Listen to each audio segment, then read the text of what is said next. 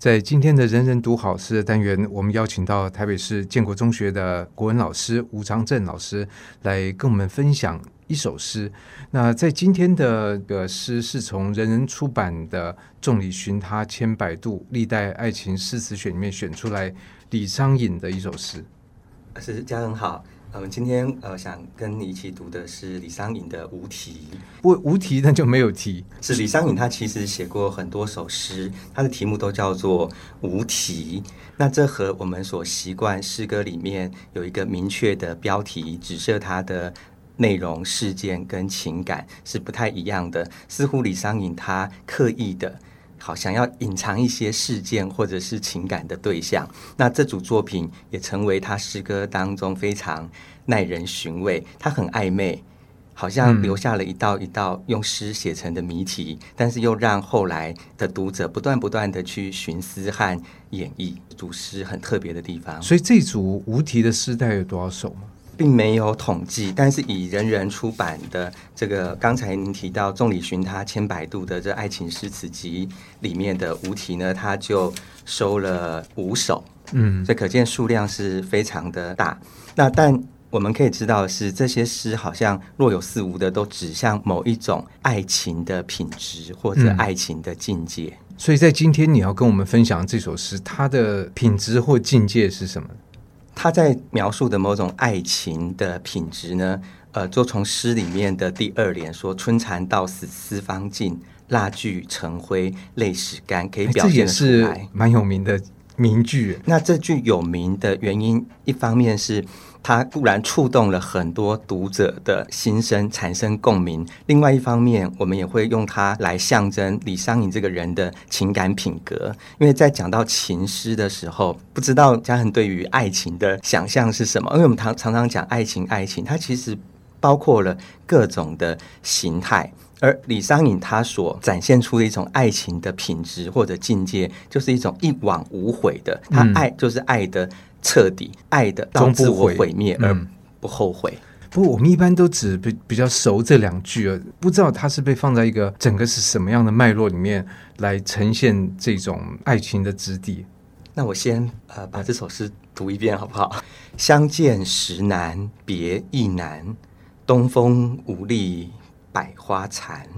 春蚕到死丝方尽，蜡炬成灰泪始干，晓镜但愁云鬓改，夜吟应觉月光寒。蓬山此去无多路，青鸟殷勤为探看。你平常在建中教学生诗的话，也会这样念给他们听，或者要求他们念吗？会，因为这个是诗歌语言很重要的一首。嗯、那诗歌它不只是透过文字唤起我们的视觉联想，嗯、也就是不只是看，不只是看了之后，在我们的大脑当中构成一个意义的世界。而另外一项，诗之所以为诗，在于它的声音跟节奏。呃，对着家人这个问题，刚好我们刚才读到这首诗的第三联，李商隐说。夜吟应觉月光寒，他自他自己是吟诗的，嗯，所以以古人的观点来讲，诗它不只是读，它需要吟。那在作诗之前，也必须要会吟诗。所以以前有句有名的话说：“呃，熟读唐诗三百首，不会作诗也会吟。”也就是说，在作诗之前。必须具备熟悉它的那种声韵的变化，所以刚才如果说呃有注意听的话，会发现在某些字词的时候，我们读的比较轻，有些读的比较重，嗯、有些是实的，有些是虚的。这些声音声情的变化，它可能是来自于吟诵者当下的心情，也有可能是配合着诗人原本的用字，因为在中文的。用字当中，它原本就是有声调的变化。以李商隐来讲的话，呃，他是唐呃晚唐人，那我们现在来说，他算是中古时期。他的那时候的声音可以分成平、赏、去、录，所以我们在读的时候呢，就是先把它每个音的音质和音调读出来，那再去扣合着这个音调跟诗的内容情境结合在一起，这样可以更完整的表达这首诗所要渲染出的情感。所以诗不是只有用看的，也不仅用读，还要用吟的才可以。哦，那我们再区别一下那个读、嗯、读跟吟跟吟的差别。那当我们讲读，像一开始的时候，我刚才是把这首诗读过一遍。那我讲读的时候，它比较基本，它基本上就是把每一个字有什么音就念清楚。对，每个字它的声母、韵母、声调读出来。还有第二个是停顿，比如这是一首七言诗，那它在停顿的时候，基本的读法应该就是上四下三。比方说第一联“相见时难”。别亦难，东风无力百花残。真的七个字里面有四个三个，四个三个的一个引燃的断裂在那边。是的，然后你还会发现粗略分是上四下三，但细分的话应该是二。二三，这个是它固定音节的形式。这个音节的形式跟内容意义的形式要结合在一起，要结合在一起。但是有的时候诗人会做一些语言的实验，他会刻意把这两者串堕开来。嗯、但是在读的时候，我们依然是要照着音节的形式去读。好，所以这个是读。读的时候，其实刚才讲了呃两个原则，一个是字音要读清楚正确，第二个是停顿，第三个是情感已经要带入了。比如说，他讲思方尽，泪始干，就很重的的时候，他那种情感的是要把自己的情感推到底，不给自己留余地。那配合着这样的情感，那我们在读的时候，其实情绪就要带进去，这已经是读。嗯、那如果是到吟的话，它比较特别。其实，在读跟吟中间还有一个是诵。所以，我们常常会讲说诵读其实是 有分别的。有分别。诵的话呢，它跟读比较接近，但是它是把字音拉长。比如说“相见时难，别亦难”，嗯，这个时候我就在诵了。对，每个字音拉长，拉长的时候，情感的空间变大了，嗯、音乐的那个回旋的空间也变大了。大所以，这个其实基本上是一个长度的差别咯。是长度，但是这个长度它也会营造出你的情感，情感要支撑，不然的话这个就变成呃，你只是拉长音而已，没有什么情感在里面。对，对，那如果以这个第一句来讲哦，所以像第一句单很平易近人，说相见时难别亦难，就是见的时候难，那告别也难。那可是再接下来东风无力，这个是讲了什么呢？其实这一句它是跟着第一句来的。那第一句其实它的关键词是呃别，说别，它是在讲这个情感的场合，这个情感的事件，它没有告诉你具体是跟谁，在什么时间、什么地点。但是他告诉你，这是跟离别有关的情感，而且他连续用了两个难，这在近体诗的写作当中是很特别。而且当诗人这样子用的时候，是他就是要凸显难上加难，内心的那种过过不去。这这个离别让他感到过不去，因为什么呢？因为相见的时候已经是如此艰难，那面对离别的时候就是难上加难。那他怎么去讲心中的这种？感受，他就借用了一个形象的语言，那这就是一种诗的语言，所以他第二句才说“东风无力，百花残”。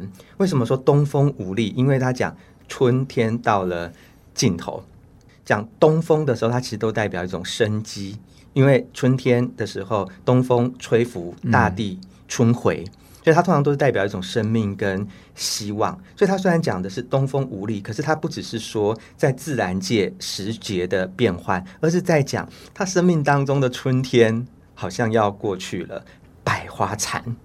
那个，所以这个百花，它所指的可能就是某种美好的生活跟美好的关系。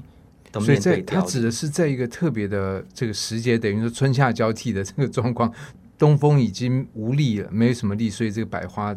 东风无力是造成百花残的原因吗？是，所以这句诗其实是理性的。这这句诗里面它是有逻辑关系在的。就像刚才嘉恒所说的，“东风无力”其实指的就是，哎呀，春夏之交，春天到了尽头了，因此有些春花也就随着时节的递散，而必须要面对凋零的命运，就好像是每一段美好的情感都到了尽头，面对了凋残的结尾。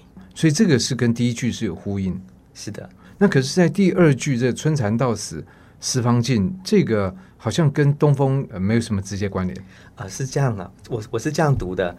东风无力百花残，它比较讲的是一种客观的情况。可是面对这种客观的情境，李商隐他用什么样的情感态度来面对？那这是这首诗最精彩的地方，嗯、也是我们要了解李商隐心灵的关键。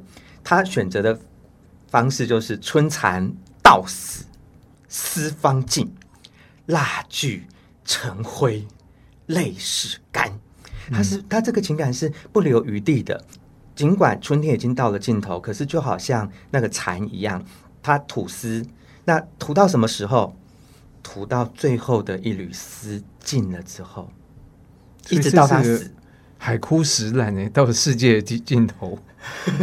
呃，是 这好好像是某种爱情的宣言一样。嗯，所以像他第二句讲蜡烛也是一样，说又好像是那个蜡烛蜡滴。有呃，蜡烛燃烧的时候会有那个烛滴滴下来的时候呢，好像人流下了眼泪。那不断不断的燃烧自己，一直到把自己燃烧殆尽，这是他面对情感的生命态度。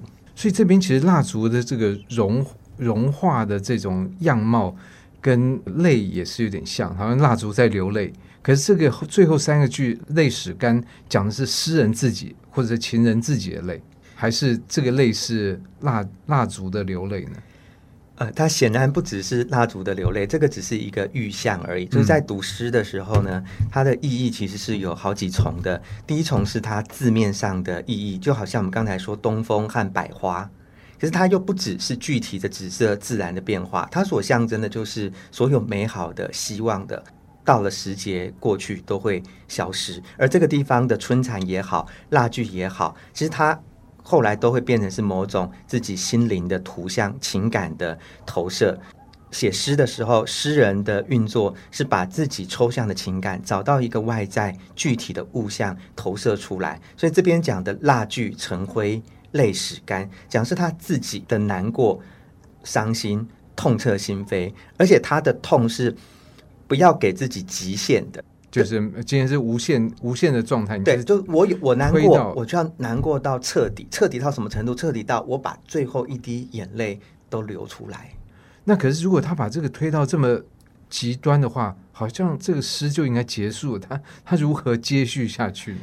这也是很有趣的，因为他如果我们等一下看到最后两联啊，尤其最后两句，他其实给我们一个希望，他好像最后还想要做一个告别，还有最后告别。当中隐藏着的期待。那到这边的第三联，他开始去讲一种孤独的相思，还有在这个相思当中，他透过一个动作和外貌的改变来讲相思。但这个相思呢，又不只是单方面的相思，而而是互相、互相在情感上面的对应。嗯、所以第三联怎么讲的呢？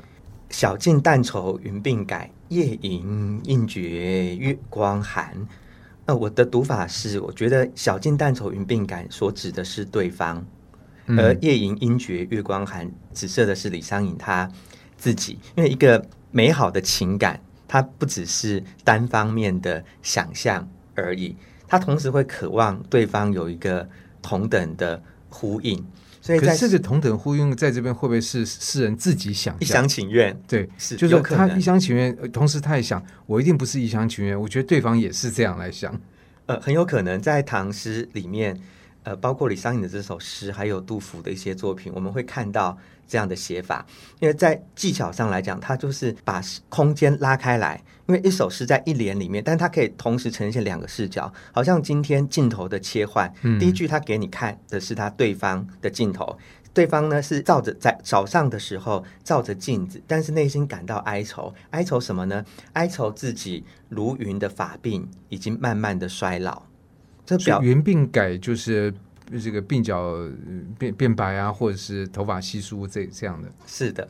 呃，云鬓啊，那个鬓就是鬓角发鬓。那云的话，通常就是讲说它非常的松软而美好。那通常都是指年轻跟美好的象征。那它用一个改，那讲的好像是说，呃，青春不在，或者是一种爱情的失落和爱情的变化。所以这个改字是重要的。那下面一句呢，讲的就是李商隐他自身，他夜晚吟诗的时候呢，感觉月光在月光下感觉特别的寒冷。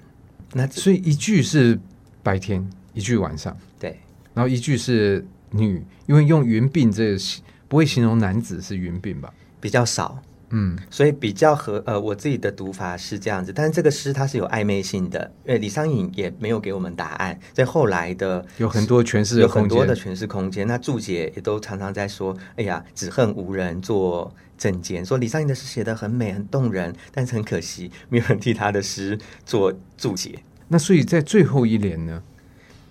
最后一联就是他好像也呃隐藏了最后的期待，因为他用了很婉曲的说法。表现。那我怎么说？他用了很婉曲的说法呢？因为在这两句当中，他都运用了神话典故，比如说“蓬山此去无多路”，蓬山是指道教上的神山。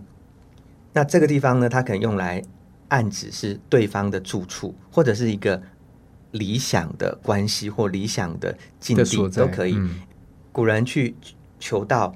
求仙想要长生，那说海上有三座仙山，那其中就是一座蓬莱山。像台湾在多古籍里面被称为是蓬莱仙岛啊，这是这个意思。他说无多路，他说蓬山此去无多路，说哎，还是有一个蓬山对方所居住的地方，或者两个人共同心灵的归宿的，中间有个媒介，青鸟殷勤为探看。这青鸟它用的是。呃，西王母的典故，因为在古籍当中说，西王母她有个信使，就是帮西王母传递讯息的，就是这只青鸟。所以他在最后仿佛是暗示着说，哎，他和对方之间中间还有一个媒介，可能有人可以互呃传递信息，传达最后告别的情意，说不定是这样子吧。所以最后一句其实还暗暗的透露一些期待和希望。所以你觉得他这个整个四四联的这个搭配下来，因为感觉我觉得就是说第二联非常重，那相应的他在第四联这个结尾是可以承受得起第二联的这种决绝吗？我觉得他这个应该从写作来讲的话，他在做个情感上的调度跟变化。那我们看一首诗，尤其这种律诗，它就只有八句四联，所以它的技巧表表现在各个地方。所以刚才嘉恒问到的那个问题，它其实就是很很关键。这首诗它到底是情感上的自相矛盾，还是说它情感上的起伏和转折？那我觉得这个可能是由读者他自身可以提供呃自身的感受跟诠释，所以这真的很有趣啊！所以如果你这样问我，就会想到说，哎，可能我自己他反射的其实是我自己面对情感的态度。嗯，或许我自己在面对情感的时候，不是那种到死丝方尽、尘灰泪始干。我我是期待着所有的情感到最后都可能有一个缓和的结束。他。嗯最后是会终结的，但是在那个终结之前，我们可以好好的告别，或者是把最后的讯息传递出来。嗯，那可能反射的是我自己对于情感的盼望。我想，可能我们从诗中多少都是在反映自己的一种状况。而这首李商隐的《无题》，我相信今天透过建中的国文老师吴长正老师的解释，对这首诗会有更多的了解。谢谢，也谢谢嘉恒。